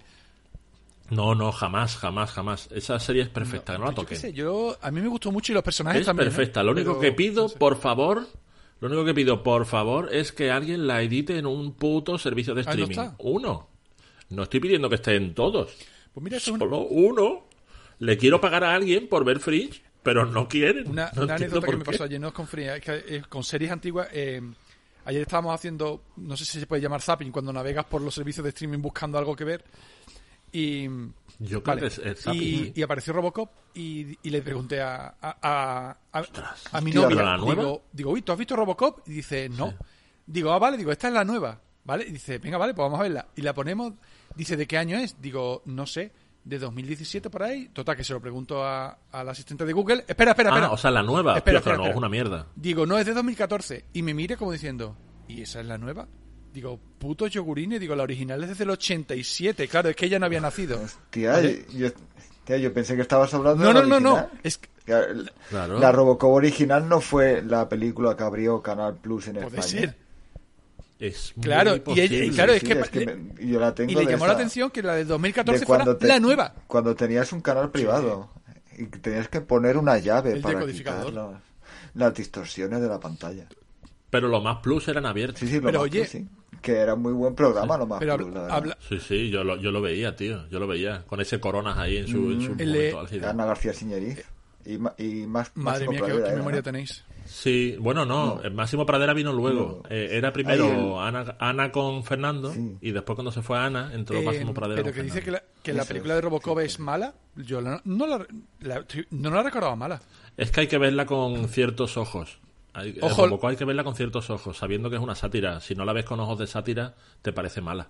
Es como Starship espera, Trooper. espérate. Starship Trooper hay que verla con ojos de esto es una sátira belicista. Ah, vale. No puedes decir, oh, es que están promoviendo la violencia. No, se están riendo de la Totalmente. violencia. Que... Entonces la ves con otros ojos. De hecho, y, en, la, y en la Robocop pasa nueva, igual. el- cuando abre el diálogo de apertura de, de Samuel L. Jackson, eh, está hablando, y mi novia lo estaba diciendo como diciendo, pero qué barbaridades está diciendo este tío. Porque parecía Tony Stark en una feria de armamento. Es como, vamos a, li- a luchar por la libertad y los, y los intereses de los Estados Unidos. Hijos de puta, que estáis matando gente. Pero, eh, eh, efectivamente. Claro, porque es una sátira. Hay que, hay que leerla Pero, y lo claro. que pasa es que Robocop la original es como tiene un rollo más gore. O sea, que se note que Paul Verhoeven es el director. Que si no me equivoco, ¿es el director también de Starship Trooper? ¿O me estoy liando? Vale, Correcto. vale, vale. Ahora entiendo Correcto, entonces correcto. la conexión entre las dos películas. Vale, vale. Pues, Grandísimo Paul Verhoeven. un personaje, un grandísimo. personaje. Qué grande es Starship Trooper, por Dios. Pues yo tengo que verla de película, tío. Porque y qué malas es malísima, después. pero porque no pretende ser buena per se. Pero es mala, es mala bien. Sí, Sí. es mala bien. Es mala porque se nota que está hecha mal Es queriendo. que, es que yo cuando la vi no iba a ver una película de ciencia ficción normal y claro era como que alguien me arranque los ojos para no tener que ver esto pero después de leer mucho y escuchar mucho digo la voy a tener que ver con otro enfoque Sí. y todavía no lo he hecho todavía no lo he hecho la- me lo apunto Claro. ¿Deseas saber más? Esa película es magnífica. Esos niños sonriendo, es- esos niños reunidos en torno a- al desagüe, matando bichos, pisando, pisando escarabajos y cosas así, porque les ha dicho la federación que ellos tienen que matar bichos para así contribuir a la guerra y se ven los niños sonriendo, pisando bichos, y la estás viendo diciendo, Dios mío, esta película es gloriosa. Esto es que hoy en día no se grabaría y efectivamente es que no han vuelto a hacer nada igual. no no Eh, bueno no sé no, no sé ¿Deseas si saber más? Qué grande, tío. Samu te juro que a veces me da miedo tu memoria literalmente no es una metáfora Sí, Sí, sí. por- lo siento, lo siento. Es que a lo mejor Starship Trooper la he visto Me da igual. no sé, 20 veces. sea, y me visto- parecen muy pocas. Para lo que yo veo Fíjate, habitualmente las películas os que iba a decir, son yo he visto pocas. una película que he visto 12 veces contadas y se me ha olvidado el título, ese es mi nivel, ¿vale? O sea, es todo lo contrario. Es ¿Cuál? una, ¿Cuál una es? de deportes en la que ¿Cuál sale? Keanu Reeves. No sé qué de equipo. Ostras, Hardball. Equipo a la fuerza. Ah, no, Equipo a la Fuerza. Pues eso es, ese es mi nivel. Yo la, dice, es que la he visto 20 veces. Eso Qué no es cosa una más excusa. grande Equipo a la Fuerza, tío. Y yo, ve- no está en ningún sitio, eh, doy fe. No está. Pero se puede encontrar por otros E- canales, niños. ¿Equipo a la Fuerza? Hay otros canales para encontrar cosas. Equipo a la Fuerza, por favor, qué cosa muy más buena. grande. Por favor, muy buena, en muy la buena. pelea del bar, por favor, la cárcel de dos horas después de la pelea del bar. Samu, ¿cuántas Es que veces, ya ha- solo por ¿cuántas eso veces has merece visto la Equipo a pena la toda la película? No lo sé. No lo sé. ¿Me Vale. los diálogos? Sí. Vamos a poner que tú la ¿Cuántas hayas visto la he 20 veces y yo 10. Tú te sabes los diálogos y yo no me acuerdo del puto Sí, título. No, no, 20 veces. te- Sí, 20 veces son muy pocas. Te lo digo A ver, una cosa, Samu, una Sí, cosa. sí. Eh, de más- Cuando más tú dices 50, más he visto 50. una película o, o un día he visto tres películas, entiendo que tú ves películas mientras cocinas o mientras haces deporte o mientras te duchas, ¿no? Porque no hay tiempo físico. O ves tres películas a la vez. No, no, no. Yo no veo tres. Yo, yo no veo tres películas al día. es que no me entra en la cabeza. O sea, tu, tu tiempo se Salvo dilata. que sea fin de semana. O sea, el fin de semana te veo tres películas, aparte de jugar. a- Puede ser, sí, hombre. Si yo no tengo planeado salir a ningún sitio o lo que sea. Por ejemplo, el otro día que me puse. Uh, ¿Cuál fue la última que he visto? Matrix. Matrix, Matrix. Fue la última que dije. Tengo ganas de ver Matrix y me he visto Pero las tres. tú, pero, en dos pero días. hace- Pues eso es normal. que sé, yo- es que cuando yo veo. Para mí eso es normal. Para mí ponerme una Matrix un día y Matrix 2 y Matrix Pero 3 yo el día cuando veo una película, yo veo la película y ya está. ¿Tú haces lo mismo o estás haciendo cosas para arriba, para abajo? ¿Estás jugando con el móvil? ¿Estás comiendo? Si la película No, no, no, no, la he visto Una- nunca, es una 100% vez una vez atención. Si la he revisto, la veo y a lo mejor estoy Ah, jugando en el iPad o estoy... Pero yo estoy en el sofá delante Vale, de pero la te tele. la pones de fondo, claro, claro. Vale, vale, vale. Claro. Y en las escenas que sé que me gustan mucho, dejo de mirar al iPad y la veo y repito los diálogos y después me vuelvo y Marga me mira y me dice, eres muy raro y esas cosas y ya está. O empiezo a decirle los diálogos cinco segundos antes y entonces me pega con el cojín y me dice, no me vayas a joder la película otra, Otra vez. vez. Eso no pasa, no, no yo solo una vez. Yo soy muy, soy muy insoportable. Porque me sé, es que ese es el problema, como me sé todas las escenas chulas y todas que me hacen gracia a mí. Super Steven Holly, por lo, por lo, por lo visto, la, el- no me di cuenta y casi durante 15 minutos estuve diciendo todos los diálogos. Y, y yo no me di cuenta. Yo los iba diciendo en voz baja y, y por lo visto Marga me dijo, ¿sabes que llevas un rato diciendo los diálogos de la película? dije, vale, pues no me he dado cuenta. No Es el típico que cuando le ingresan en el manicomio va diciendo, ¿eh? Va citando películas que le, que le encajaban Sí, sí, ese- lo justamente siento. en. Ahí, ¡Abogado! Todos tenemos, todos tenemos, Con 12 todos monos, tenemos- eh, recitando los diálogos de mierda. 12 monos. O que, que- Do- ¿Qué? Todos tenemos nuestras mierdas. 12 monos ¿En la he visto una serio? vez nada más, ¿eh? Yo solamente la he visto una vez y creo que ¿En nunca más. serio? Sí, No me- la vi, la no, vi no por recuerdo cumplir. muy bien, muy bien salir del cine. hostia, yo le- La vi por cumplir y dije, ¡guau! ¡Qué mierda! ¿Perdón? No la he vuelto a ver. Jamás. o sea, 12 monos Sí, es una sí. de las mejores películas de lo la historia del cine. Qué buenísima. Eso lo dirás tú. Eso Lo lo, digo dirás yo y tú. todo el mundo. Eso lo dirás Ah, tú. que sepáis que no va a haber un podcast 15 con Fernando, vaya.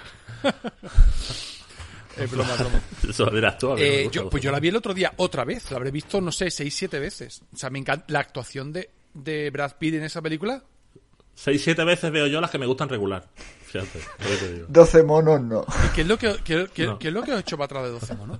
Aparte de que, Es que no me gusta. Hay películas que no me gustan. La estoy viendo y digo, no. pues, el papel. No. Yo no, no veo todas las películas muchas veces. Hay muchísimas películas que las veo una vez y ya está. Hay una película en Amazon, Amazon creo que es, que se llama Siete Sí, Hermanas, sí, sí. me parece. Que la he visto una vez y está bien, No. pero ya está. yo- pero eso me No pasa a mí mismo. Pero para mí 12 monos es como Parque Jurásico o Matrix. Es como, la has visto 20 veces. Y Hostia, hostia. Espera. Pues Parque Jurásico no sé las veces que la he visto y Matrix igual y 12 Eh, monos hombre, es, visto es una, película no muy densa, pero solo por la actuación de Brad Pitt puede ser la mejor actuación de Brad Pitt y, y incluso contando el Club de la Lucha, ¿eh? que, que seguramente la segunda. Yo es que quieres ver actuar a Brad Pitt, pues te pones Seven. no Uy, te se ven pones es demasiado 12 joven, monos. se le ven los tics a leguas. La verdad. y no está mal, no, no actúa mal, pero se, es- se ven a envejecido regular. El guion no, el guion es brillante. Pero Brad Pitt... ¿Quieres ver otro, otro gran Brad Pitt y sale muy poquito y hace muy poquitos gestos con la cara? En The Big Short, Sí, en La sí. Gran Apuesta. Ahí- pero ahí ya se le ve más maduro y más con más, Ahí lo hace con muy más bien. tablas, muchas, muchas Sí. más tablas. Y en Moneyball es, por favor, Moneyball es brillante esa película. Ved- vedla muchas veces, Moneyball. Moneyball es de las pocas películas, junto con La Gran Apuesta, me pasa con muy pocas, ¿eh? Que sé que es cuando acaba, si la rebobino, la veo del tirón otra vez. Y eso me pasa con Si la rebobino, y rebobina. aquí Samu acaba de reconocer Si implícitamente que tiene más de Acabo 40 de demostrar tacos. que tengo 41 años. Ese he- Tener que, he que devolver el, el, el Le ha faltado VHS decir, y- y- rebobinado porque si no te Y cojo la el bolivic y rebobino. Soy generación VHS. Gen- Generación VHS, lo siento. Eh, es de las pocas películas que sé que si a, a acabar le doy otra vez a empezar, la veo de nuevo. Y, y me Oye, pasa te- con tengo muy, una, muy, muy tengo una pregunta películas. para tengo una pregunta para nuestros grande, oyentes. tío. Como Samu siempre dice en nuestro Twitter, os voy a pedir que nos digáis una cosa, el que quiera, ¿vale? Simplemente que nos hagáis una mención a cualquiera de los tres, a mí, a mí mismo, porque es- lo- a lo mejor dicen Iván y Samu, coño, que me van a dar la lata y a mí me da igual. Quiero que los que nos escucháis y tengáis Twitter, No, no, no eh. No, no, yo, quiero que no me den la lata No, no, porque yo soy anti simplemente la edad que tenéis. No, tengo curiosidad por saber si nuestros oyentes tienen 15 años, 20, 50, 60, 40. Me da igual. Es por curiosidad, porque el otro día dejó un comentario Carlos Santangracia en, en Twitter de que sus compañeros de trabajo no sabían quién era Emilio Aragón. Porque sus compañeros de trabajo, pues a lo mejor tienen 20 o 25 años. Y es súper normal. Pero a mí me, me petó mucho la cabeza. Y digo, ostras, es que a lo mejor lo, la gente que ve a Carlos tiene 20 años. Y no tiene por qué saber quién es Emilio Aragón. Yo creo que la gente que nos escucha a nosotros es perfil AstraZeneca. A ver, perfil AstraZeneca es que- todo el mundo menor de Pfizer, 60, ¿eh? así que... Entonces, Sí. están ahí. Están ahí, están ahí. En- Yo creo que la, en- la Pfizer le pega mejor. De hecho, yo creo que la, la Pfizer empieza a pegarnos también. los Hombre, al ri-. Sí, somos Foromóviles Plus, el, pod- el, el podcast que Pero lo petan al ritmo que vamos, la de, la de Pfizer se la van a poner a todo el mundo. Pero bueno, vamos a dejar el tema de, de coronavirus. Eso sí. Yo, a mí, yo por mí, y la que no quiera a los demás, que me la pongan. a mí. Sí, yo no tengo problemas tampoco. Que, que me presento voluntario. Una en cada brazo. Ya está. Sí, Eh, que, que sí, sí, chapamos aquí, ¿os parece bien? Dejamos aquí el episodio número 14, si no me falla la memoria, del principio, al principio dijimos 14, así que será el 14. Eh, de la que creemos es la primera temporada. ¡Feliz año nuevo! Sí, sí, una cosa que eso nunca se sabrá. Eso nunca se sabrá. Y esto, pues a lo mejor lo estáis escuchando en el 2030 y diréis, ¿esta mierda la grababan en 2030? Sí. Sí, y esta, estas mierdas y peores, porque el previo es muchísimo peor que lo que se escucha. Es que el día que tengamos que grabar el premio también, que podríamos hacerlo, ¿no? Me pasa que como también criticamos a mucha gente, pues a lo mejor... Esta es verdad, es que es la parte de... Sí. De hecho, en este programa este programa no se puede hacer falso inicio porque... porque no, porque nos, van, porque nos echan a los tres. Oye, eh, que yo no criticaba a nadie, creo. Eh, el otro, el otro, eh. El otro, el otro, que viene ahora de, de puro. En fin, eh, dejamos aquí el Foro Móviles Plus número 14. Eh, ya sabéis que nos tenéis en fmpluscast.gmail.com para insultarnos y cosas varias, que nos tenéis en Twitter como arroba fmpluscast y que Fernando Álvarez del Valle es arroba Álvarez del Valle. Muchas gracias por venir. Y que Mr. Iván Linares es arroba Ifsu en Twitter. Muchas gracias por pasar. hombre, siempre agradecido a todos. Y yo soy Samuel Fernández, soy arroba samfdz y ya está. Y este ha sido el Foro Móviles Plus número 14 de la que creemos es la temporada. Hasta luego. Adiós. hasta luego.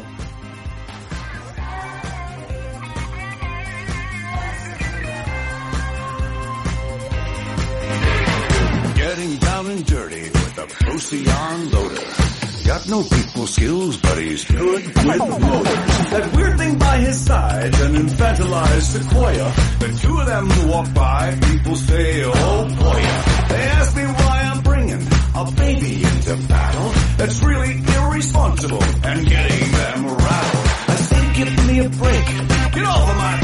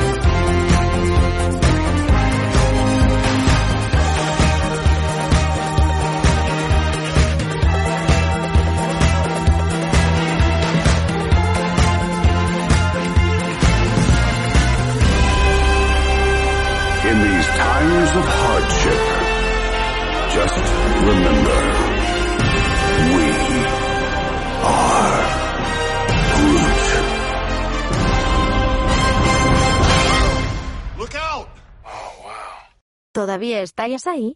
Venga, pa' casa.